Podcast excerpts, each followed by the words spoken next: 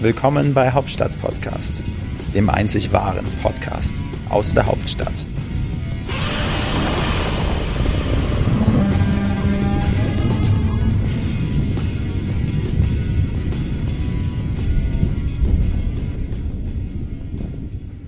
Ja, herzlich willkommen bei Hauptstadt Podcast von und mit Wolfgang und Frank. Moin und heute zu Gast ist der Carsten Bülow. Carsten Bülow, äh, auch bekannt als Partykönig Berlins. Ich weiß nicht, Carsten, du kannst mich gerne unterbrechen, wenn das vielleicht nicht so richtig ist. Äh, aber Carsten ist, ähm, ist, ist DJ, Selfmade DJ, ist äh, momentaner ähm, Clubmanager vom The Grand, ist äh, Clubmanager des Marketing geleitet vom Matrix über 20 Jahre lang, hat irgendwie ist in den Charts äh, unterwegs gewesen mit mit einer krassen Covernummer, von der er nachher auch erzählen wird. Carsten, ich gebe mal ganz kurz ab zu dir. Moin. Ja, guten Morgen. Hat fast gestimmt. Also ich würde mich jetzt selber die Partykönig von Berlin nennen. Da gibt's glaube ich, noch ein paar andere. Ja. Äh, aber ähm, ich bin untriebig auf jeden Fall, ja. Ich bin ein bunter Hund und äh, ja, ich bin in verschiedenen Szenen unterwegs. Und du bist aber Urberliner, Carsten. Ich bin ein richtiger Urberliner, aufgewachsen am Kudamm, also Wittenbergplatz und äh, ja, zum Kudamm fünf Minuten Fußweg bis 13 danach gediegen in Steglitz weitergemacht. Ja. Wie wurdest du da chauffiert? Mit, mit dem Rolls Royce? nee, ach, oh Gott, nee, nee. Einfache Verhältnisse auf jeden Fall. Ja. Und wir sind da tatsächlich auch weggezogen, weil es einfach zu teuer wurde. Was gefällt dir besonders gut an Berlin? Ja. Und was geht dir so richtig auf den Sack? so okay. als, als Berliner. Also, äh, ich bin auch ganz eingebildet an der Stelle. Ich bin ja durch meinen musikalischen Erfolg wirklich einmal rumgekommen. Also ich kann, ich kann wirklich sagen, ich habe Deutschland gesehen, mhm. vom Dörfern bis zu andere Großstädte. Und die haben, äh, alle haben irgendwie was Schönes. Also da ist das schön, da ist das schön. Manchmal ist es grüner oder keine Ahnung, ist gediegener oder so. Aber Berlin, diese, diese absolute Vielseitigkeit, die kriegst du nur hier. Und zwar in allem Maße. Also nicht nur beim Essen. Ja, du kannst, äh, hier wird kein Bordstein hochgeklappt. Ja, du kannst nachts äh, einen Döner essen, aber auch tagsüber. Und äh, du kannst hier alles einkaufen, egal was. Das ist ein, ein, ein, eine riesengroße Freiheit, die für mich Berlin ist. Und das ist eigentlich das, was ich nach meinen, ich sag jetzt mal, großen, zwei großen Touren, äh, Deutschland, Österreich, Schweiz, eigentlich äh, mitgenommen habe, weil ich gedacht habe, wer weiß, vielleicht gefällt dir auch was anderes. Mhm. Und mir hat viel gefallen, aber die Vielseitigkeit von Berlin ist eigentlich, äh, ich glaube sogar weltweit bekannt. So. Hm? Und was geht dir auf den Sack? Auf den Sack geht mir, äh, dass ich aus äh, natürlich viel mit Nightlife zu tun habe und ähm, äh, mittlerweile die äh, der Staat einfach zu dämlich ist, äh, sowas wie Shisha-Cafés oder Spätis zu stoppen. Ja, und dass einfach Ungerechtigkeit mittlerweile seit Jahren herrscht, wo man sich denkt, der Friseur fängt jetzt auch nicht an, Autos zu verkaufen. Und äh, warum sollte der Späti jetzt irgendwie anfangen, Cocktails zu mixen? Mhm. Äh, das hat alles Überhand genommen. Und ich finde, ähm, wenn sie schon überall die, äh, die Daumenschrauben anziehen, wie zum Beispiel äh, beim äh, Nichtrauchergesetz oder äh, Mindestlohn und hier und da, das ist alles berechtigt. Aber dann müssen sie auch gucken, was links und rechts ist, weil mittlerweile viele Betreiber einfach am Limit sind. Ne? Mhm. Schon vor Corona.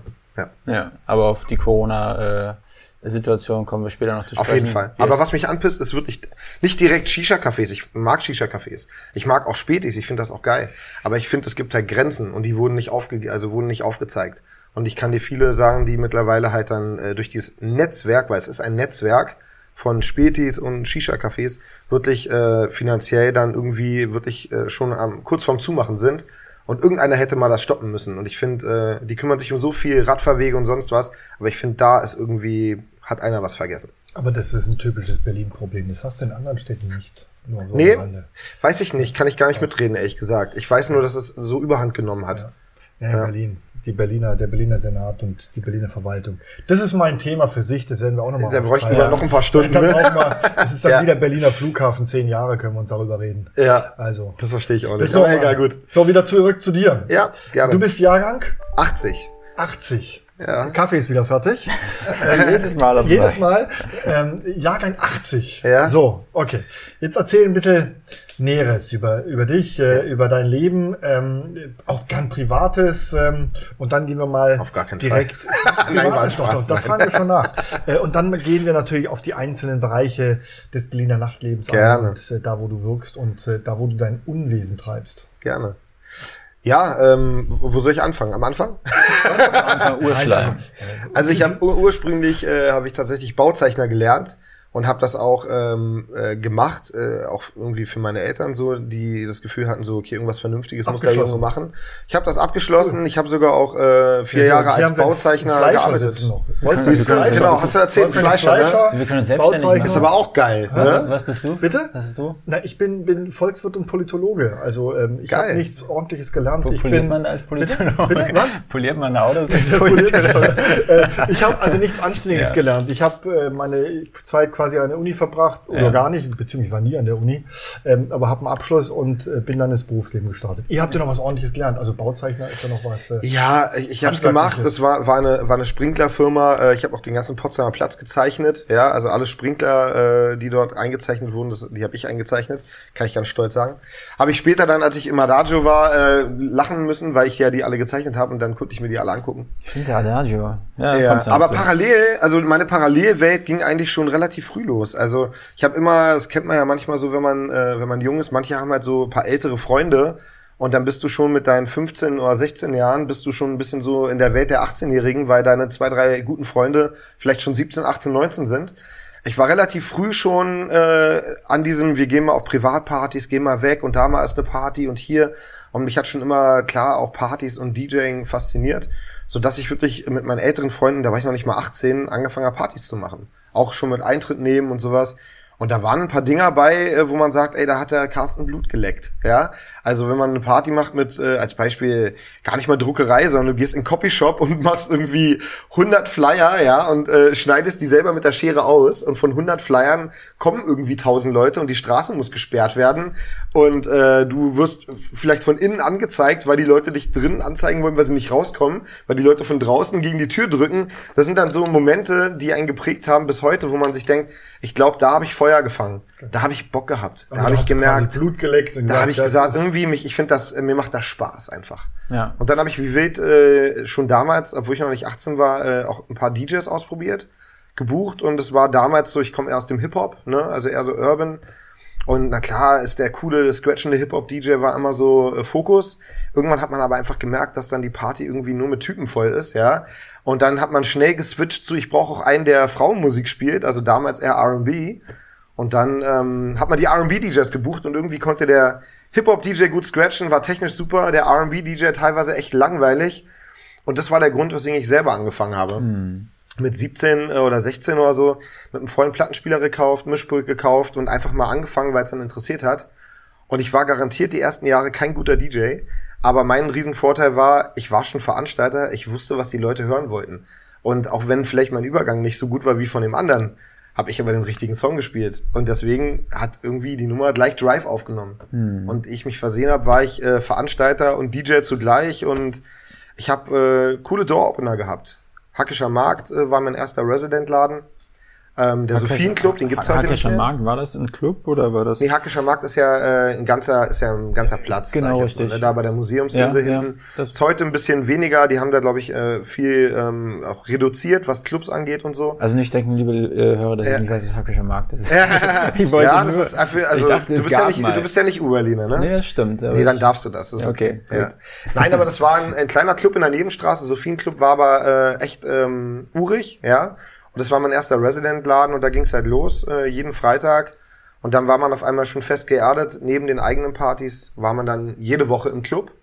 Und dann ging schon los. War ein harter Test, weil äh, Hackischer Markt war damals schon sehr touristisch. Damals, wir sprechen von welchem ja. Jahr jetzt? Naja, gut. Also ich bin Jahrgang 80. Das heißt, ich bin jetzt leise in Corona 40 geworden. Ich war da wahrscheinlich, keine Ahnung, 17, 18, irgendwie sowas. Ne? Und da waren schon, Berlin war damals schon äh, natürlich für Touristen schon, war nicht so wie heute. Also nicht so, dass man sagt, Metropole und voll krass, wir werden überrannt. Ähm, aber es gab schon viele Touris und das war eine gute, ein gutes Training, weil du hast einen Song gespielt an einem Freitag, wofür du gefeiert wurdest und eine Woche später hast du den gleichen Song gespielt und ich will nicht sagen, wurdest du ausgebuht, aber da hat er nicht funktioniert. Also musstest du, war das so, du wurdest abgerichtet. Ne? Also relativ schnell musstest du reagieren, das Richtige spielen, damit du schnell die Leute nicht verlierst von der Tanzfläche. Ja, und das war so mein Entry. Und danach folgten eigentlich relativ viele ähm, ja, Resident-Sachen und man hat schon da auf sich aufmerksam gemacht, Veranstalter kennengelernt, Künstler kennengelernt, andere DJs kennengelernt, äh, mhm. damals noch, was heute nicht mehr ist, ähm, Plattenläden gehabt, wo man sich getroffen hat, ausgetauscht hat über die Szene, wer macht welche Veranstaltungen, wo, wie, was. Sind das nicht diese schwarzen, flachen Dinger? Die was? Die sich manche an die Wand Genau, hängen? ja. Mein, mein Keller ist noch voll. Also okay. ich hab, ich bin einer von den echten. Ich habe, äh, ich will jetzt nicht sagen, keine Ahnung, 20.000, 30.000, ich weiß es gar nicht. Aber mein Keller ist voll mit Schallplatten. Hast du, hast du ja. Schallplatten? Hast du mal welche gehabt, äh, Frank? Ich, ich muss was gestehen. Ich habe in meinem ganzen Leben noch nicht eine einzige Schallplatte und noch nicht eine einzige CD gekauft. Buh! Also ich habe früher CDs, Maxi-CDs mein Geld für andere Dinge aus, aber ich habe noch nie, ich habe meinem Leben noch nie eine CD gekauft. Nee, Frank gibt sein Geld gerne für Frauentaschen. ich kaufe, ich kaufe, ich kaufe Handtaschen. Frank ist wirklich wichtig. Für meine Kinder und für, ja. meine, für meine Freundin, genau. Ja, jeder das seine. Das aber das ist Berlin, weißt du, jeder darf. Wahrscheinlich. Mit Plüsch und so, ne? Also. Ich komme zurück zu dir. Äh, das ist auch wieder ein Thema. Frank und die Handtaschen. Eigener Machen wir auch einen Podcast drüber. Ähm, so, jetzt hast du da Partys organisiert. Mhm. Hat man damit Kohle verdient? Ganz ehrlich, ich habe äh, für das Alter, was ich hatte. Und beim Finanzamt natürlich nicht gemeldet? Ich habe alles gemeldet. Ja, natürlich. natürlich vom ersten Tag an, na klar. Ja. Ganz ehrlich, ja. äh, muss ich wirklich ehrlich sagen an der Stelle, ich war wirklich, seitdem ich äh, 16 bin, bei meinem Steuerberater, wo ich heute noch bin, der mich wirklich da äh, jetzt, äh, das ist ja Wahnsinn, ne? über 20 Jahre betreut, das ist ja Wahnsinn. Aber ich habe wirklich so viel Schallplatten gekauft. Ich kann mit gutem Gewissen sagen, ich habe eigentlich alles in meine Schallplatten gesteckt. Das ist der erste DJ, den ich kenne ja. und, und Partyveranstalter, ja. der, der ein solides Verhältnis zum Finanzamt und zum Steuerberater hat. Habe ich, hab ich wirklich? Ja, finde ich cool. Ich kann also, auch hier sagen, wahrscheinlich ist es jetzt so, äh, danach kommt es wahrscheinlich, ich hatte noch nie eine Steuerprüfung. Noch nie. Und das, bis heute, ja, äh, Nein, die, können, die können mich gerne prüfen, jemand, weil ich bin so, sauber. Also jemand, der so ja. amtlich, ist ja langweilig ihn zu prüfen. Macht ja. Arbeit, nee, aber im Ernst, ich habe meine Kohle wirklich 1A wirklich direkt vom Club in Plattenladen getragen. Also richtig, richtig, war richtig brav auf jeden Fall. Da steht locker eine S-Klasse. Was ist jetzt so eine, ja. was ist jetzt, was ist jetzt so die Plattensammlung, was schätzt du wert? Du gehst jetzt morgen zu Baris, Dreck. du gehst morgen zu Baris für Rares. Die ist für, zu, zu Herrn, wer heißt der, Herrn Lichter? Die ist für mich, so, für mich ist die so wertvoll, dass ich äh, keine Schallplatte, ich habe, ich würde keine verkaufen wollen. Mhm. So viel wert ist es mir, aber was ist sie jetzt auf dem Marktwert? Keine Ahnung, vielleicht kommt einer und sagt, du kriegst für alles irgendwie 1000 Euro und dann wär's noch geil, ja, weil im Grunde ist sie nichts mehr wert, die Technik hat's überholt. Aber also liegt im Keller. Aber du wirst ja. denken, eines Tages, wenn du wieder umziehst, den ganzen. Aber hast du das Gefühl, dass, dass, dass da irgendwo die eine dazwischen ist, die vielleicht doch irgendwie krass wertvoll ist, rar natürlich, ist? Natürlich, aber das war auch damals so geil. Wir waren Jäger. Auch wenn du jetzt keine CDs oder Schallplatten gekauft hast. Du, da waren Sachen Jäger. bei, wir sind, wir sind ja nicht nur immer in die drei Plattenläden gegangen, die den neuen Scheiß hatten. Ja. Wir sind ja auch in Plattenläden Läden gegangen, wo Raritäten waren und ganz viel Zeugs war. Und dann gehst du in den Einladen, stehst dann gerade an, willst deine Platten bezahlen und davor ist einer und sagt, Mann, ich brauche aber die Platte unbedingt, ich würde auch einen Huni dafür bezahlen. Damals D-Mark, ne? Und du denkst dir gerade so, ey, ich war vor einer halben Stunde im anderen Laden, ey, da war ein ganzer Schrank von den Dingern voll. und dann hast du damals schon gedacht, hm, dann warte ich mal, bis der Typ rausgeht und hab dann den Plattenladenbesitzer genommen und meinte so, du, ich weiß, wo die stehen, ne? Wie jetzt? Komm, wir fahren da hin. Da sind wir da hingefahren und da haben wir die pro Stück für, ich glaube, eine D-Mark gekauft ja, und da waren 40 oder so, und er meinte, ich weiß nicht, wie viel Geld der Typ damit gemacht hat. Auf jeden Fall habe ich ein paar Einkäufe umsonst gekriegt. Also sowas, so sind halt Geschichten damals, ne? Okay, jetzt ja. warst du Partyveranstalter. Ja. So, und jetzt der, den, den großen Schritt zu heute. Also, du, hast die, du kennst die Berliner mhm. Szene wahrscheinlich äh, aus dem FF in- und auswendig. Du kennst viele interessante Geschichten, da kommen wir ja. später natürlich noch dazu. Das wollen wir natürlich noch genauer ich hab, Ich habe viele Geschichten gehabt, aber um mal kurz diesen Spagat hinzukriegen, ja. äh, weil viele immer nur den DJ gesehen haben bei mir. Ich war nie nur der DJ. Gerade durch die äh, technische Zeichner, Bauzeichnerlehre. Ich habe relativ früh auch angefangen und gemerkt, äh, wenn du da äh, Fuß fassen willst und wirklich auch gut arbeiten willst, dann rennst du deinem Grafik hinterher, dann ist der nicht erreichbar und blau. Und irgendwann fängst du halt, genau wie mit dem Auflegen, fängst du halt auch an zu sagen, okay, dann mache ich jetzt selber einen Flyer mit Photoshop. Und äh, das ist dann zum Schluss durch meine Kenntnisse, glaube ich, und äh, so gut geworden, dass ich dann auf einmal Aufträge auch bekommen habe, für andere sowas zu machen. Und dann wurde so ein riesen Mix daraus. Veranstalter, DJ, mit der kann auch Flyer, der kann auch hier Multimedia und sonst was. Und dann ist man, wurde ich da ziemlich begehrt und bin relativ schnell damals in die Nava-Lounge reingerutscht durch einen Freund, äh, Tim Kranich, heute sehr gut laufende Eventagentur in Berlin, Spreefreunde wenn ihr die mal checken wollt, ja. Also nochmal Props wir für dich, Tim. kennen wir. Moin, Tim. Tim ist wirklich auch ein bunter Hund. Aber Tim hat mich da reingebracht in die Nava Lounge, ähm, kurze Zeit nach dem Sophienclub, um mal so diesen Zeitsprung hinzukriegen. Und das ist eigentlich ein wichtiger Sprung, weil ähm, die Nava Lounge, damals war das Matrix und die Nava Lounge getrennt. Einmal Matrix, die Disco, so von wegen 18, äh, Klamotten nicht so wichtig, äh, Touri können alle rein und so. Und daneben war so eine Art VIP-Laden, was ein bisschen gehobener war. Es war ab 21, nicht ab 18. Und du musstest gut gekleidet sein. Und da bin ich halt reingerutscht durch ihn. Und äh, dort bin ich auch später dann, habe ich meinen ersten Clubmanager-Job bekommen. Ähm, und habe dann, äh, ich glaube, vier, fünf Jahre diesen Laden gemanagt.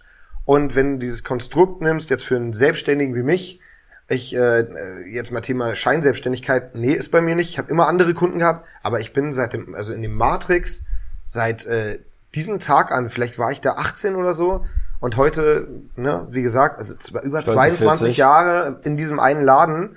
Ähm, und da kam also eigentlich der wichtigste Step für mich, wo ich sagen kann, davon habe ich 20, äh, 22 Jahre profitiert, gelebt und bin sehr dankbar dafür. Da habe ich sehr viel Geld verdient und immer als Selbstständiger eine sichere Bank gehabt und konnte mich rundherum austoben. Was war da, was ja. war da der ausschlaggebende Punkt, dass dir, dass dieser, dieser Club als Clubmanager angeboten wurde? War das irgendwie mal, die haben irgendwie äh, Land unter gehabt und dann bist du mal eingesprungen und dann haben die gesagt, komm, mach du das, das einfach? Das ist der Klassiker. Das kannst du ja nicht nur bei mir sehen, das kannst du bei vielen anderen sehen oder ich glaube auch in jedem anderen Business. Es kommt jemand neu in ein Geschäft rein, also in, ein, in, eine, äh, in eine Firma oder in einen Betrieb oder sonst was. Ich habe halt einfach funktioniert. Das heißt, ich kam rein, habe da mal einen Freitag veranstaltet, einen Samstag veranstaltet, das lief so gut, dann hieß es so, du, pass auf, da ist noch ein Samstag frei. Pupp, hat man dann noch einen Samstag gemacht. Ich war damals schon ein Glück nicht gierig und habe mir mal Freunde mit dazu genommen und gesagt, guck mal, den Samstag veranstalte ich mit den zwei Freunden, den Samstag veranstalte ich mit den zwei Freunden. Und ehe man sich versehen hat, waren dann von vier Samstagen, die im Monat so regelmäßig sind, hatte ich drei. Und ähm, dann kam später noch der Freitag hinzu. Und dann hat der Clubmanager sich äh, irgendwann ähm, anders orientiert und dann lag einfach nur nahe zu sagen, naja, du machst ja den Laden schon, dann kannst du gleich alles machen. So. So ist man da reingerutscht. Ne? So, und dann fing das irgendwann an, auch das Matrix daneben zu werden? Oder wie kam, wie kam das? Ja, das, das, äh, das war ja immer schon irgendwie eins. Ja. Ne? Das heißt, das Matrix ist ja auch ein Laden, der irgendwann den Step geschafft hat, äh, den wenige Läden schaffen, äh, weltweit, glaube ich, dass sie jeden Tag aufhaben, also ja. halt auch sonntags, ne? Wie, wie hat das damals gehört oder gehört das immer noch demselben? Das gehört ganz vielen verschiedenen Menschen. So, es haben sich auch äh, im Laufe der Jahrzehnte, das darf ich ja jetzt sagen, hat sich das auch öfter mal gedreht. Ne? Das heißt, es gab ursprünglich mal einen Menschen, der, der war der Haupteigentümer, das war der Marco Effenberg, der hat das bestimmt 16, 17 Jahre gemacht, 16 Jahre so, und der hat mich auch sehr geprägt. Der war halt ähm, auf jeden Fall ein ganz gerader Mensch, ein Mann, ein Wort und so. Und wenn der was gesagt hat, dann brauchst du, dann brauchst du keinen Vertrag. Ja, der hat das eingehalten, egal was war. Heutzutage nicht mehr so.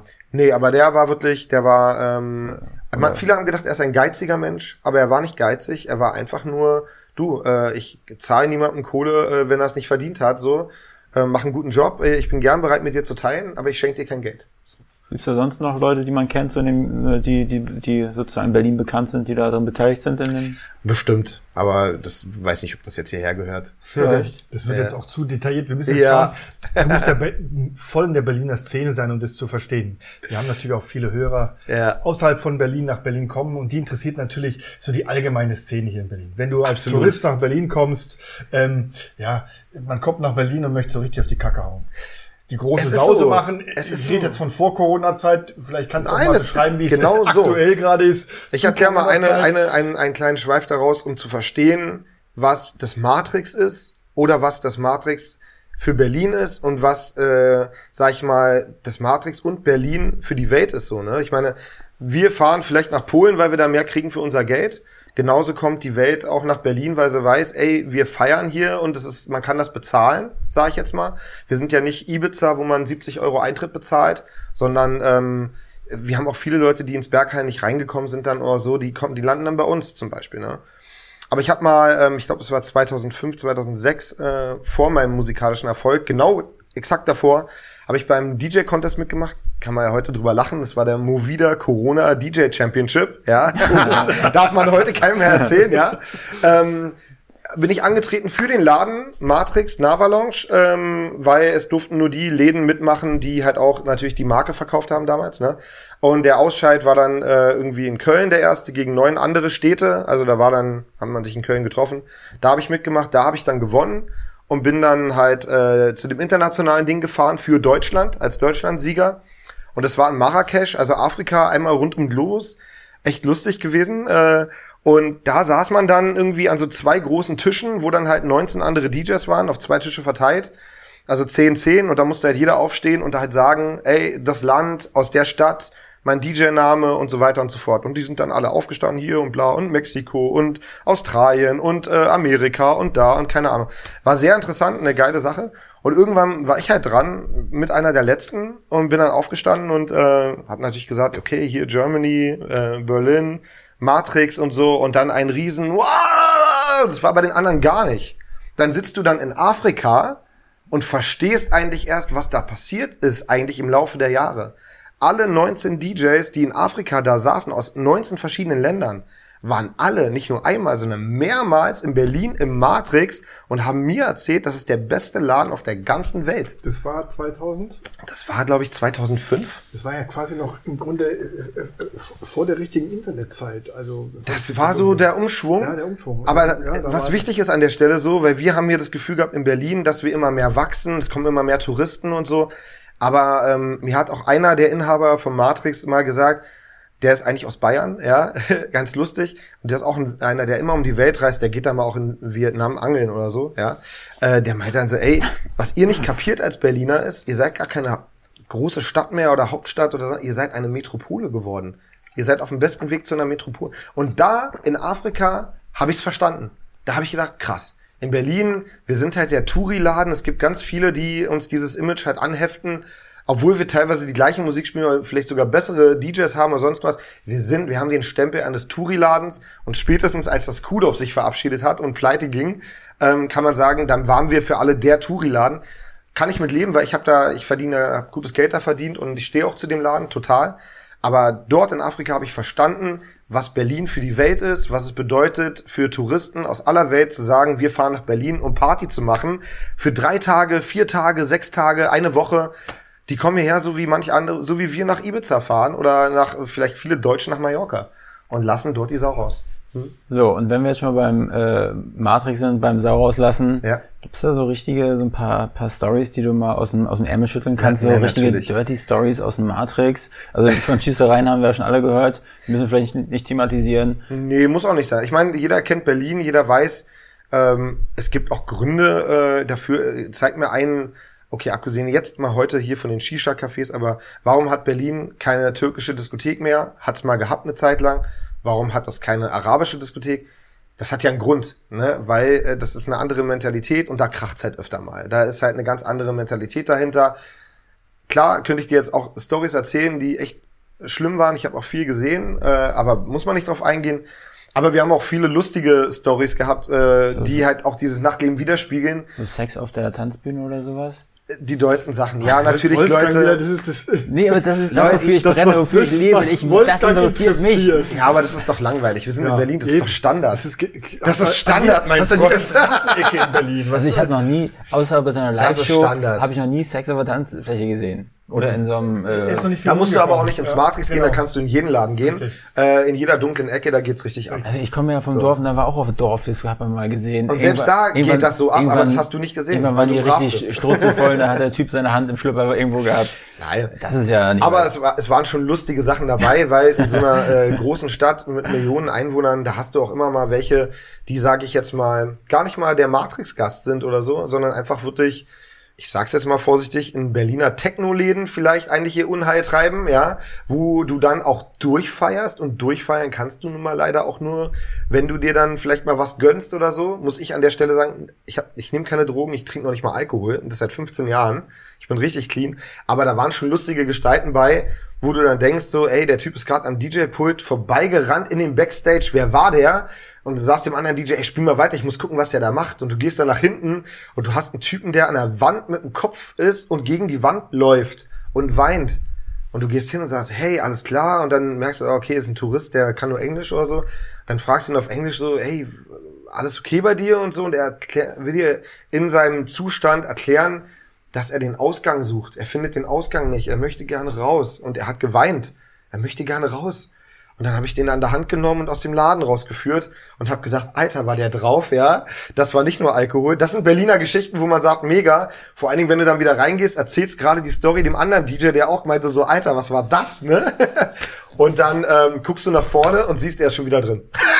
ne? Weil er einfach drauf ist und rafft's nicht, ne? Ja. So eine Story, so das sind, Gibt's, gibt's da auch so ein paar, ja. ein paar, paar Promis, die da öfters mal reinmarschiert sind? So? Ja, wir hatten, wir hatten so einiges am Start. Also wir hatten, äh, wir hatten auf jeden Fall, die Backstreet Boys waren da. Wir hatten ähm, ja, da, auf jeden Fall. Da war richtig, kann ja, ich sagen. Kreischen alle Frauen. Äh, also ja. Thema Nick Carter, so, ja. das war ja der blonde Hübschling von denen. Ne? Da war was, da war was los. Da war was los. Wo der dann da war, der kam nämlich unangekündigt. Da war richtig, richtig äh, Action. Mädels, da flogen die Schlipper auf die Tanzfläche. Ansonsten wir hatten, äh, wir hatten Künstler da wie Mario Winans von Puff Daddy, ne? I don't wanna know. Der war da, mit dem habe ich auch Songs zum Beispiel mit meinen Produzentenjungs gemacht. Ähm, der war live da. Wir hatten Neo, falls ihr den kennt. Neo. Ja, Neo. Neo war da. Neo zum Beispiel hat einen Freund von mir, äh, Nada von Street Life, der heute auch sehr erfolgreich äh, ist. Ähm, hat den zu uns geholt damals, wo der on peak war. Der hatten, sein erster Hit war So Sick. Mhm. Und der war genau da an der, so Genau, da musstest du den Leuten noch das vorsingen in der Promo, weil die nicht wussten, wer der war. Aber dann war der Laden voll, als der kam. Jetzt ne? wieder Tenor. Und äh, das ist natürlich auch geil im Nightlife, wenn du dann irgendwelche Künstler hast, die dann auf einmal, äh, du hast die Promo angefangen vor fünf Wochen und in den fünf Wochen klettert sein Song weltweit auf die Eins und dann hast du einen Weltkünstler auf einmal da. Später sagst du dir so krass, mit dem habe ich gechillt, mit dem habe ich äh, mich unterhalten. Der hat mich ausgefragt, ey, soll ich was machen? Shoutout für dich oder irgendwas? Wollen wir mal einen Song machen? Und ich äh, damals voll perplex meinte so, äh, ich habe jetzt eigentlich eher Sorge um dieses Event gerade hier. Aber später siehst du, der macht Songs mit David Guetta und Co. Mega krass, ne? Ja, also ist ein geiler Typ. Und das ist dann cool im Nachhinein zu wissen, ich hatte den da, ich habe mit dem geredet. Ich habe den äh, die ersten Konzerte für den gemacht und so. Kommen die dann unangemeldet zu euch in den Club oder? oder nee, nee, das war das, das war wirklich. Sagen, ey, genau, das war zum Beispiel, das war auch ein ein bunter Hund äh, aus Berlin, der der Nada, der Street Life Entertainment macht. Der ist sehr groß geworden. Der hat dann wirklich Touren gemacht wie von äh, Missy Elliott und Tiger und Co. Macht heute selber äh, mit seinem ganzen Management sogar Deutsch Deutsch Rapper und sowas sehr erfolgreich. Der spielt oben mit. Und der hat ihn damals gebracht. Das sind so freundschaftliche Kontakte, die übrigens dann, jetzt kommen wir wieder zurück, im Plattenladen entstanden sind. Da gab es einen Plattenladen, der hieß Too Funky und da hat man sich damals äh, getroffen und da hat man den kennengelernt. Und dann ruft er dann Jahre später und sagt, ey, du bist doch der Clubmanager von der Lava Lounge oder du machst das doch, ey, können wir nicht bei dir das Konzert machen? Ich brauche schnell eine Location dafür.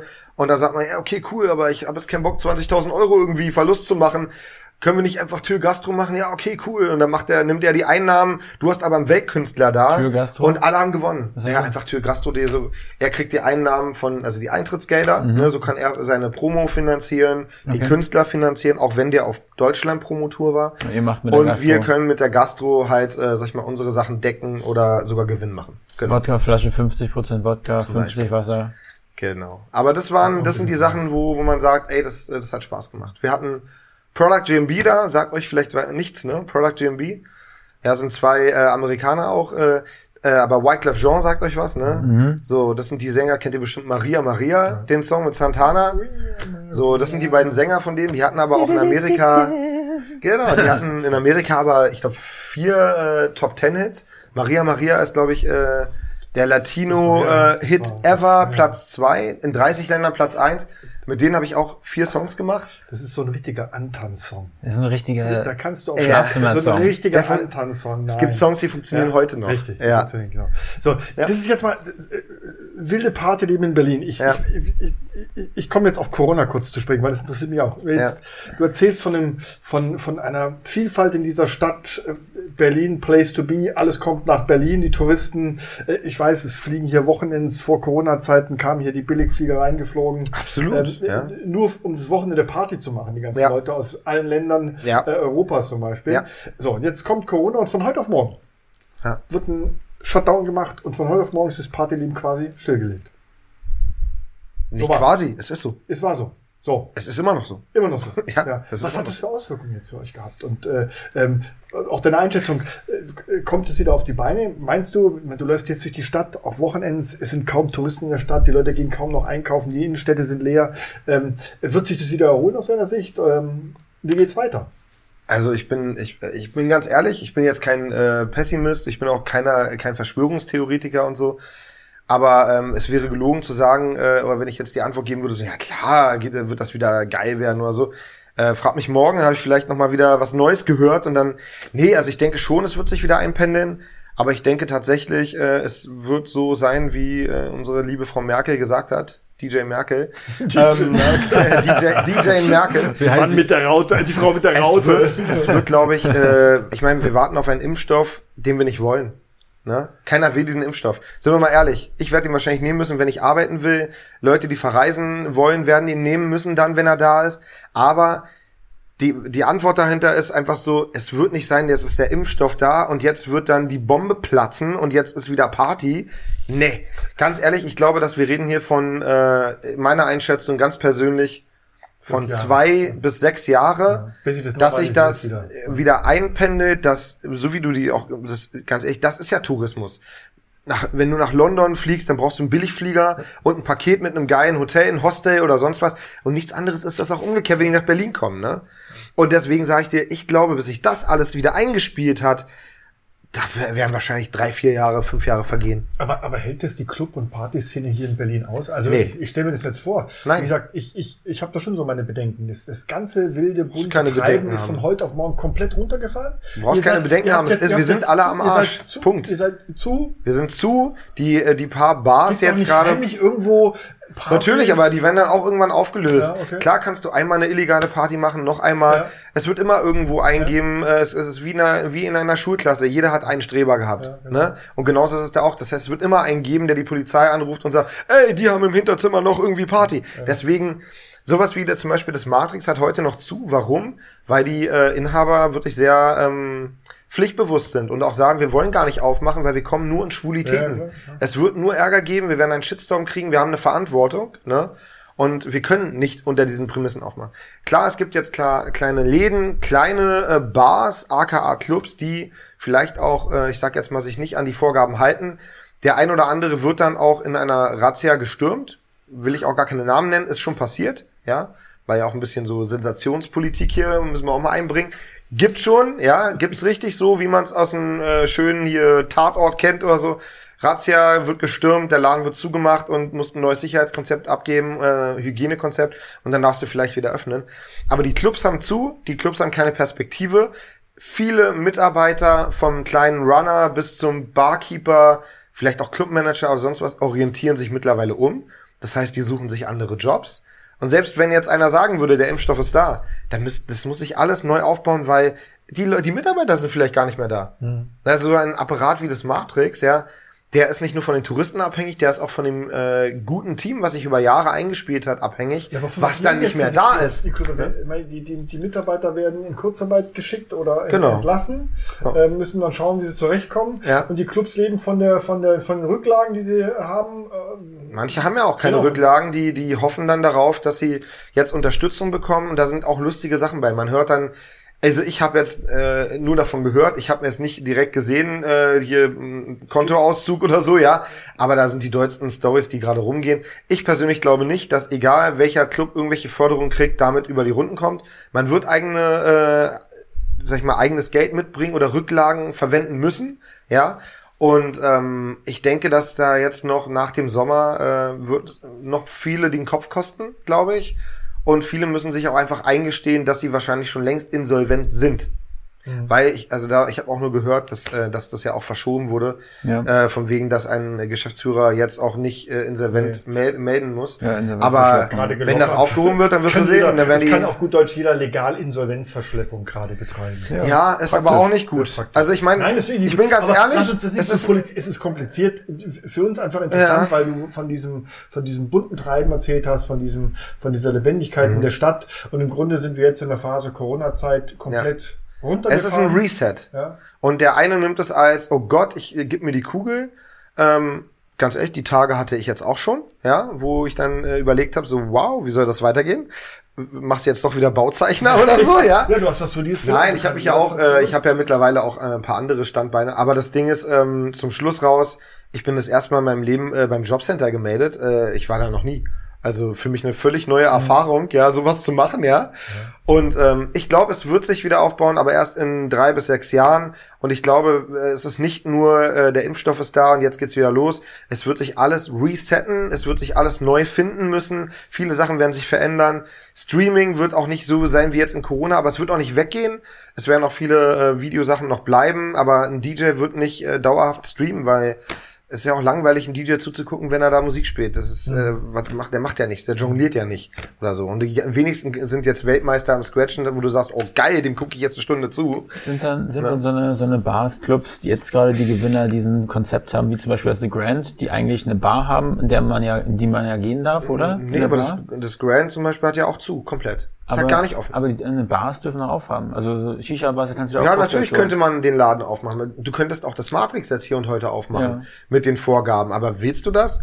Du musst dir auch äh, selber bewusst sein, was du bist. Das Matrix ist eine Partyhöhle, ein dunkler Club mit einem Image von Party Every Night. Ähm, und du würdest dieses Image wahrscheinlich auch hart zerstören. Wenn du jetzt aufmachst und sagst, ey, sorry, tanzen darfst du nicht, mhm. äh, bitte alle nur Abstand am Platz sitzen, halten. Abstand halten. Es würde sich rein finanziell mhm. auch nicht lohnen, aber es würde wahrscheinlich, wahrscheinlich eher dem Club schaden, jetzt aufzumachen. Auch bei dem The Grand, bei dem The Grand sehe ich das äh, eher. Beim The Grand, das ist ein, ein Gesamtkonzept, das ist, äh, das ist ein Haus mit einem Nobelrestaurant, mit einer hochwertigen Bar und äh, einem Club obendran warum sollst du nur die Bar aufmachen? Dann werden die Leute sagen, irgendwas mit dem Restaurant. Ja, da muss man überlegen, ist sowas jetzt vom Konzept her. Das Restaurant hat auch zu? Es hat alles zu. Ah, ach so, das wusste ich gar nicht. Es ist halt das komplett ist zu. Ich dachte, das Restaurant hätte offen. Also wenn okay. zwei von drei Dingen da auf sind, also ich weiß nicht so, ich weiß ja nicht, wer, wie das finanziert wird, das Ganze, wer da Geld reinpumpt. Ich meine, Ganz wenn ehrlich, das weiß ich auch nicht. Und äh, morgen, morgen, ja, aber das ist ja das gerade, was so spannend ist, oder wo mal alle sagen so, oh, der Laden kommt nicht durch oder der Laden kommt durch. Viel geiler ist es, dafür ist Berlin ja auch. Ich meine, wir sind halt ein bunter Haufen und eine verrückte Szene. Also ich kann dir äh, tausend Läden sagen, die gibt es heute noch. Die sind nicht pleite, die haben noch nicht aufgegeben, die haben keine Insolvenz angegeben. Die wurden aber szenentechnisch schon von vielen lauffeuermäßig so, ja, die machen nie wieder auf und die mhm. machen nie wieder auf. Ey, wir werden es erst später sehen. Naja, weißt du, labern die, können sie alle viel. Die, die wir werden es sehen. Die Endabrechnung für dieses ganze Corona-Desaster, die lässt noch auf sich warten. Auf jeden da, Fall. Da kommt noch was Großes auf uns ja. zu. Aber ich will noch mal auf die Bars eingehen. Sind die Bars jetzt die Gewinner, weil die Clubs zu haben? Ja, sieht für viele so aus. Sieht auch für viele so aus, als wenn die Bars jetzt einen riesen Reibach machen. Aber du darfst nicht vergessen, auch die Bars hatten lange zu. Ja. Das heißt, selbst wenn sie jetzt mal mehr Umsatz gemacht hätten als sonst, haben sie vielleicht jetzt ihre Phase, wo sie gar nichts verdient haben, vielleicht ein bisschen was rausgeholt. Ne? Und die Zuschüsse waren jetzt nicht so, dass du sagen konntest, ey, hier, äh, da hat einer einen Betrieb und kriegt jetzt dieses Maximum von 14.000 Euro. Das hat irgendein, egal wen, welche Bar auch nicht gerettet, sind wir mal ehrlich. Also das ist dann vielleicht für die erste Runde Angestellte draufgegangen und die erste Stromabrechnung und Miete. Aber danach zahlt auch jeder drauf. Deswegen glaube ich hier und heute, es sieht für viele so aus, als wenn die Bars einen Reibach machen, aber ich glaube, ähm, die haben eigentlich alle Angst jetzt schon vor Oktober, wenn wieder äh, der Sommer vorbei ist und sie müssen wieder zumachen und dann wissen sie nicht, wie es weitergeht, ist ein Impfstoff da oder nicht. Deswegen glaube ich, wenn die Glück haben, die gut laufenden Bars, kommen die bei plus minus null raus, wenn sie Glück haben. Ja. ja. Das jetzt zum zur Corona-Zeit. Äh, kommen wir nochmal zurück zu ja. den Highlights äh, in den letzten Jahren hier mhm. in der Berliner Szene. Ähm, wenn, wenn ich an die Berliner Partyszene denke, dann denke ich auch immer noch wehmütig an die Love Parade. Mhm. Als Beispiel, die fand ich immer einen riesen super tollen Event hier in Berlin. Ich auch, dabei war ich damals gar nicht technolastig oder so. Nee, aber ich ja. nicht, aber das war einfach ein toller Event und was da dann los war abends in den Clubs, ähm, ja. ähm, das war das war schon was Besonderes. Ja. Äh, äh, meinst du, sowas kommt irgendwann wieder in Berlin oder ist dieser Zug abgefahren? Also falls jetzt irgendein Politiker zuhört oder irgendeiner vom Senat oder irgendjemand, der da irgendwas zu, äh, zu, zu sagen hat für Berlin, dann kann ich hier nochmal an der Stelle, ich weiß nicht, wie lange es die Love Parade ja nicht mehr gab, abgesehen von dem Neustart, der so schief gelaufen ja. ist, aber für Berlin die Love Parade und der Tiergarten wird so dreckig und das geht so nicht und ich kann nur sagen, das war der größte Verlust für Berlin, als einer gesagt hat, äh, so die äh, Veranstaltung, die bremsen wir. Weltweit sind die Leute gekommen. Es war die größte Heute gibt es große, sowas wie Tomorrowland, große Festivals. Wir, Berlin hatte das, die größte Party der Welt. Also, sorry, aber, aber, hat Berlin verkackt. Also, ist, hätte man traurig. retten müssen. Das ist traurig, aber hätte man retten müssen. auch dazu, zur Legendenbildung denen entgegenzuwirken. Ja. Die Love Parade war immer angemeldet als Demonstration. Mhm. Es war keine Party, sondern es ja. war immer als Demonstration. Das heißt, ja. die Love Parade hat kein Pfennig ähm, abgeführt an den Senat ja. in irgendeiner Form. Und das war das Problem nachher mit dem ja. Müllkonzept. Ja. Wenn man sich da habe ich nicht verstanden, warum man sich nicht geeinigt hat.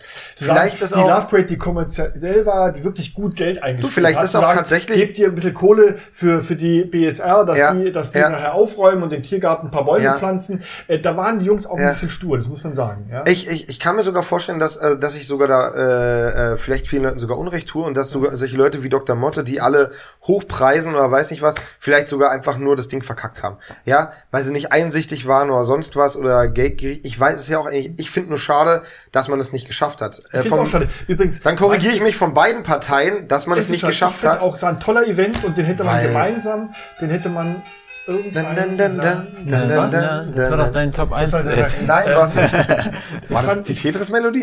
Ich, ich fand es auch schade, dass man es nicht geschafft hat, diesen Event. Und ich glaube, der würde ja. heute noch laufen, dieser Event. Natürlich. Weil jeder natürlich. spricht nach wie vor von der Love Parade weltweit, egal wohin du kommst. Natürlich. Du triffst auf Leute äh, am anderen Ende der Welt, die auf der Love Parade in Berlin Na, waren. Klar. Und es war schade, dass man es nicht geschafft hat, diesen Event, ja. diesen Event in, in irgendeiner Form zu halten. Ja. ja. So, wieder, jetzt kommt wieder der Klugscheißer Frank äh, aus seinen Bist aus du gar nicht, wahren, Frank, äh, wahrgenommen. Wahren Wissenschaft Schatz. Äh, weißt du das Motto der ersten Love Parade noch? Äh, Kuchen, Plätzchen und Shisha-Show. Nicht schlecht, weißt du es noch? Ähm, keine Ahnung, aber es war Friede, auf jeden Fall. Freude, ich wollte, ich wollte gerade sagen, es war auf jeden Fall was mit Love und Happiness, genau, irgendwas mit Liebe und so Friede, natürlich. Freude, ja, Eierkuchen. Geil. Das war das erste Motto der geil, geil, geil, geil, geil. Weil das auch so ein Standardspruch geworden ja. ist, gell? Friede, Freude, ja. Eierkuchen. War das erste Motto der Love Parade. Nur so am Rande. Und man muss auch sagen, man sollte es wissen, Wolfgang. Du hast aber nicht auf der Ampel gesessen, ne? Nein, nein, ich bin auch erst später dazu gekommen. Da war dann auch meine ja, Zeit. Ich, war, ich war da auch noch jung, ne? muss man mal sagen, mit meinen jetzt heute, mit meinen jetzt 40. Nein, aber ähm, äh, es hat ja Berlin geprägt, ja. weltweit noch heute. Also das heißt, äh, das merkst du ja auch in, selbst in so Läden wie Matrix, dass die auf so Matrix. Ich glaube, das würde wieder laufen. Ich bin überzeugt. Auf jeden Fall würde es ja, wieder laufen, ja. aber man müsste dann vielleicht von allen Seiten halt das äh, vernünftig machen. Ne? Ja, ja. Aber ähm, um nochmal abzukürzen, das ist auch also positiv wie negativ ich zum Beispiel spiele jetzt keinen Techno, äh, Techno oder Trance oder sonst was. Die Leute aus aller Welt denken natürlich nach wie vor irgendwie Berlin spielt nur Techno. Ja. Wir haben nur Techno-Clubs ja. und das, spiegelt sich, ich jetzt auch in Corona sagen, weil wir haben ja eine Clubkommission, ich kenne da auch welche von und eigentlich finde ich es gut, dass wir sowas eine haben. Es gibt eine Clubkommission. Ich kenne sogar den. Das ist eine Clubkommission. Also es ist wirklich eine, die haben sich mal 2000 zusammengetan. Das ist ein, ein äh, ich nenne jetzt wirklich Freund auch von mir, der das gegründet hat, Olaf Kretschmer. Ein Kreis es, von? Die haben sich zusammengetan und gesagt, du, wir brauchen eine Stimme für die Clubs. Weil es dann losging. Also quasi ein Lobbyverband. Einen Lobbyverband gegen die, gegen, gegen sowas wie, jetzt kommt die nächste GEMA-Erhöhung oder wir helfen dem anderen. Nee, ja. einfach auch, dass, dass, dass du einen, einen, jemand hast, du, das sind noch viele Mitglieder. Aber durch die Love Parade, ja. ne, ist es so, dass immer der Fokus auf Berlin, auf Techno liegt. Ja. Ich meine, ich habe gar kein Problem damit. Ich ja. äh, lass jedem seine Szene, ja. aber Berlin ist so viel mehr. Berlin, wir haben eine eigene äh, Dancehall Rugger Szene, wir haben äh, wir haben bis zu Swing eine Szene, ja, wir haben wir sind so kunterbunt. Ich persönlich finde es ein bisschen schade immer, dass wir weltweit als als die Techno Fritzen abge äh, was, was auch okay ist, weil wir haben die Love Break gehabt, aber eigentlich ist es voll falsch. Wir sind sowas von vielseitig, wie ich schon gesagt hatte. Ich liebe das an dieser Stadt. Du kriegst hier alles. Mein ja, Lieblingsclub war früher der Soda. Ja. Soda? Soda war mein Lieblingsclub. Ja, aber Soda ist ja auch zum Beispiel vielseitig. Ja, Soda äh, hat da mit ihren tausend äh, kleinen Floors und so no, einfach, einfach geil. ein super Konzept. Also jeder, der nach Berlin kommt, der weiß, dass es hier eine, eine ganze bunte Vielfalt an Musikrichtungen gibt. Es ist ja, wie du sagst, witzig. Jeder spricht von Berlin als Techno, äh, Hochburgstandort, aber es ist irgendwie Wacken. Wacken gilt für Hard Rock des Festivals so ich quasi. Weiß, ja, aber ich, ich finde es ein bisschen schade, weil genau diese Clubkommission ja. hat ja mittlerweile den Draht äh, wirklich in den Senat ja. und in die Politik und die ja. machen auch tolle Projekte, aber genau zur Corona-Zeit, wir unterstützen, wir sind die Clubs und bla und zum Schluss siehst du wieder nur Techno-Clubs, ja. ja, und nur Techno-DJs werden gestreamt und du denkst dir so, äh, stopp mal, ihr könnt mal in eure eigene Liste reingehen. Da ist nämlich das Soda drinne, ne? Da ist das Matrix drinne. Aber die werden dann natürlich, und deswegen sieht die Welt immer wieder nur Techno-Läden. Ich verstehe es nicht. Aber egal, gut, ist, ist eine andere Sache. Aber dafür habt ihr jetzt diese Kommission übrigens wieder mal Klugscheißerei. Die SPD. Warte, wir müssen, wir müssen einen Jingle für dich haben. Die SPD, die SPD hatte mal einen Pop-Beauftragten. Wusstet ihr das? Einen ja. Pop-Beauftragten. Und der hieß Sigmar Gabriel. Das war der erste Pop-Beauftragte der SPD. Was? Der, die Popkultur. Aber nochmal auf die Clubkommission zu kommen. Genau an der Stelle jetzt, äh, deswegen habe ich mit diesem ähm, Olaf Kretschmer, dem ich, der ist selber mal Clubinhaber gewesen, am Hackischen Markt, hat er das Oxymoron gehabt, Restaurant und Club. Deswegen, den kennt man seit 20 Jahren. Ich habe ihn auch nochmal äh, angehauen, weil ich natürlich jetzt mittlerweile auch so, ich mache viel Booking, also verbuche andere DJs, habe viel gemacht. Ich habe auch vor Corona äh, eine, äh, eine Domain geholt, habe ich äh, schon erzählt, ne? Ähm, Nicht heute. DJ.de. Ja. Und äh, in Corona kam natürlich, hat man auch gesehen, der Wunsch hoch, du bist in WhatsApp-Gruppen mit 60, 70 DJs, ja, wo du merkst, wow, die wissen alle nicht, wo sie Hilfe bekommen, die wissen gar nicht, wo sie Fördermittel beantragen können. Es ist ein riesen verwirrte Scheiße, sorry.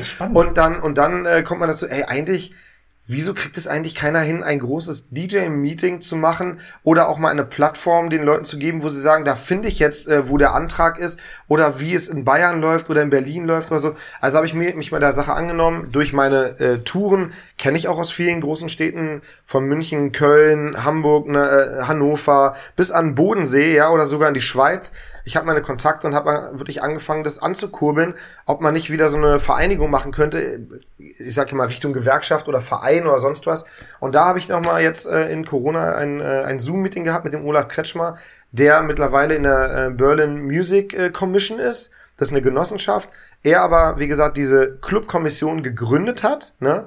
Und äh, wirklich auch meinte, ey, Alter, du bist zu spät. Du bist 20 Jahre oder mindestens 10 Jahre zu spät. Du hättest das schon vor 10 Jahren machen müssen, weil die wollen von uns in meiner Clubkommission, also der Senat, die Politiker, die wollen immer von uns, dass wir für die Künstler reden, aber wir sind ja keine Künstler. Wir, wir sind ja Clubbetreiber und wir sind die Clubkommission, aber wir sollen immer für Künstler, Sänger, Party-MCs, DJs reden.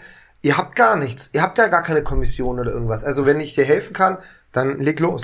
Und deswegen, das war auch eine, äh, eine Sache, die mir am Herzen lag auf jeden Fall. Sowas zu machen. Das ist dein nächstes großes Projekt, was du jetzt anstößt. Was heißt großes Projekt? Ich meine, klar, ich, äh, ich habe dj.de gekauft, deswegen versuche ich natürlich dort sowas wie die gelben Seiten zu machen für DJs. Domain, ja. Da kommen, das muss ich mal verstehen. Das heißt äh, dj.de, ja. da äh, sind dann alle DJ äh, Deutschlands weltweit äh, ja. auf dieser Plattform. Da kann sich dann äh, jeder, der sich DJ, ich gibt ja viele, Michaela Schäfer ist DJ, ja, na, zum Claudia Essenberg ist DJ oder Natascha Du könntest natürlich, ich wäre gelungen, wenn ich sagen würde, das ist auch kein finanzieller Hintergrund, aber ich möchte tatsächlich nicht da irgendwie sowas machen wie äh, Abzocke und nur DJ-Booking, sowas wie mobile.de oder so. Das soll schon so werden. Es soll aber auch wirklich für jeden DJ was dabei sein, von Kultur bis auch Informationen, News, Updates, sonst was, damit auch wirklich da vielleicht äh, eine Community entsteht. Und wenn man dabei, sag ich mal, in diesen Zeiten auch einen Verein gründet oder sonst was. Also sowas gibt's noch gar nicht. Sowas gibt es äh, in äh, aus Bayern heraus gibt es einen DJ-Verein, ähm, das den betreibt der Dirk Wöhler ähm, habe ich mich mit ihm auch schon mal unterhalten. Ähm, sag ich mal so, ich würde es ein bisschen anders machen. Ich möchte ihn nicht schlecht machen, weil er ist ein guter und äh, er ist sehr engagiert. Aber leider, ähm, ich glaube, ihm fehlt der Draht leider wirklich zu den wichtigen Leuten und vor allen Dingen auch zu der Masse. Mhm. Schönes Projekt. Ähm, sehr interessant, einfach mal so einen Blick auch hinter die Kulissen dieser ganzen Clubszene, DJ-Szene ja. zu kriegen. Vielleicht, vielleicht, vielleicht können wir diesen Podcast ja auch mal Teil 1 nennen. Und Teil 2 ist ja. dann äh, quasi die Plattform, Gerne. wenn sie entsteht und ja. wie sie entstanden ist und die ersten Erfahrungen okay. darin. Ja. Absolut. Na, man hat schon Meetings gemacht jetzt und so. Okay. Und ähm, es wirklich, äh, es ist wirklich Bedarf da für den DJ, weil der DJ ist heute ein Kleinunternehmer, Solo-Selbstständiger und der weiß teilweise bis heute nicht irgendwie, wie er Steuern abführen soll oder sonst was schreiben immer noch Rechnungen falsch, wo du denkst, Alter, der ist seit zehn Jahren dabei, schreibt seine Rechnung immer noch falsch. Ne? Wie, wie, wie können jetzt Leute, Zuhörer, ich sag mal, ne, äh, so Corona, ja. hast du ja gesagt, hat dich ja auch äh, hart in der Mangel. Total. Äh, ja. Wie kann man, wie kann man dich unterstützen? Wie kann man dich buchen? Was kann man für dich machen? Also auf jeden Fall suche ich für nicht für unbedingt für DJ.de, sondern wirklich um so eine Vereinigung hinzukriegen. Wir sind gerade am überlegen, was es wird, ob es ein Verein wird oder Genossenschaft oder sonst was, keine Ahnung, müssen wir sehen. Es wird irgendeine Form, nur keine GBR, da habe ich keine Lust mehr drauf. Mhm. Da suche ich auf jeden Fall Leute, die Bock haben, das mit zu unterstützen. Ich habe ein Glück, viele Kontakte schon. Das heißt, ich habe Musikanwälte dabei, ich habe auch jemand von der GEMA dabei, von Plattenfirmen dabei, aber es gibt auch bestimmt viele andere Leute, die da viele andere netzwerktechnisch kennen und äh, mich einfach anschreiben. Mich findet man überall bei Facebook, Instagram. Wir packen deine Kontaktdaten auch in die Show Sehr gerne, ja wenn jemand da Lust hat mitzumachen oder das weiter, das ist ein Herzensprojekt. Und auch nochmal auf dj.de, es soll halt eben rundum eine vernünftige Sache werden. Es soll nicht äh, ersichtlich werden, oh, der Typ will jetzt alle DJs abzocken, damit Kohle verdienen. Es soll wirklich, ähm, das liegt mir am Herzen. Dafür liebe ich das zu sehr. Ja, ich bin da zu sehr mit Herz dabei. Also Haupt Hauptstadt Podcast Community. Sehr gerne. Carsten Bülow. Auch ein Grund, weswegen ich auch hierher gekommen bin. Ja, weil natürlich. ich äh, hoffe natürlich, dass der ein oder andere so etwas hört und vielleicht auch aktiviert wird dadurch. Ja. Weil man braucht auch wirklich Hilfe. Man kann nicht das alleine machen. Das geht nicht. Sehr schön. Ja, äh, das ist ein schöner Aufruf und auch ein schöner Schlusssatz. Ja. Ähm, äh, das war wirklich interessant, äh, von dir zu hören, so was sich in den letzten 20 Jahren abgespielt hat, aber auch gerade jetzt die Situation im Moment. Ich glaube, ja. das haben viele überhaupt nicht im Blick. Ähm, wir beschäftigen uns alle so mit unseren eigenen Dingen, aber was sich so draußen in der Clubszene abspielt, äh, das merkt man dann, wenn man ausgehen möchte, im Grunde, dass nichts mehr los ist. Zum Und, Beispiel? Äh, wir alle ja. warten darauf, dass ja. irgendwann wieder das normale Leben in irgendeiner Form äh, weitergeht. Ich habe einen schönen Satz am Wochenende gelesen von einem Virologen, der gesagt hat, unser Problem ist eigentlich gar nicht das Virus. Unser Problem ist die Angst die wir gerade schüren, die wir gerade haben. Ähm, wir werden wahrscheinlich mit diesem Virus ein Leben lang leben müssen. Da wahrscheinlich, hat, hat, er auch recht. Unrecht. Nee, da, da hat er recht. Unrecht. Da hat er ja. recht. Aber wie gesagt, das ist ein ein Thema für sich. Äh, vielen Dank, dass du da warst. Zum Schluss, vorbei? Nee, nee ist gut. Zum gut. Schluss, zum Schluss unsere letzte Frage, die wir immer stellen. Wolfgang. Wen hättest du als nächstes gerne bei uns im Podcast? Äh, bei euch im Podcast. Ähm, auf jeden Fall, ähm, sag ich jetzt mal, äh, Leute, die ähm, wirklich Berlin bewegen oder auf das nächste Level bringen wollen. Das heißt, äh, Vergangenheit ist immer schön und gut. Wir haben auch viel über Vergangenheit geredet, aber die Zukunft ist doch viel interessanter. Und äh, ich glaube, Berlin mit den ganzen Radfahrwegen und weiß nicht was, es wäre schon, äh, ja, es ist verwirrend, da könnte man bis morgen reden. Nein, aber äh, ich würde es schön finden, so einem Hauptstadt-Podcast äh, Leute zu haben, die ähm, auf in ihrem Bereich Berlin zukunftstechnisch mit kreieren und vielleicht auch äh, mehr Einfluss haben. So wie ich, bin auch kein kleiner DJ, ich habe mehr Einfluss und genauso gibt es in jeder Branche Leute mit Einfluss. Hast du einen bestimmten Namen für uns? Einen bestimmten Namen? Ähm, einen bestimmten ein, Namen. Einfach aus der Schulter geschossen. Liste äh, einfach mal Ganz ehrlich, äh, ich habe jetzt schon mehrmals den Namen gesagt, ich sage euch ihn nochmal, es ist Olaf Kretschmer. Nehmt diesen Mann äh, für bare Münze, da habt ihr einen, äh, einen Pionier. Und wenn du mit ihm über die Love Parade reden willst, dann brauchst du äh, zehn Folgen von Podcast. Der war live dabei. Nein, der hat, ey, das ist doch interessant, jemand, der die Clubkommission gegründet hat, heute in der Berlin Music Commission sitzt. Der Typ macht wirklich was für kleine Künstler, für Vereine. Der ist einer, der, wo man sagen kann, den solltet ihr immer einladen. Olaf Kretschmer. Perfekt. Ähm, Olaf, wenn du uns hörst, ähm, du bist herzlich eingeladen zu unserem Podcast. Wir werden auf dich zukommen. Das war's wieder für heute, Wolfgang. Noch ein Schlusssatz von dir? Äh, Olaf, wir melden uns bei dir. Danke. ja, also nochmal herzlichen Dank und bis zum nächsten Mal. Gut, mach's gut. Vielen Dank. Servus. Ciao. Tschüss. Dieser Podcast ist ein Produkt der Next Gen Media, deiner Marketingagentur aus Berlin.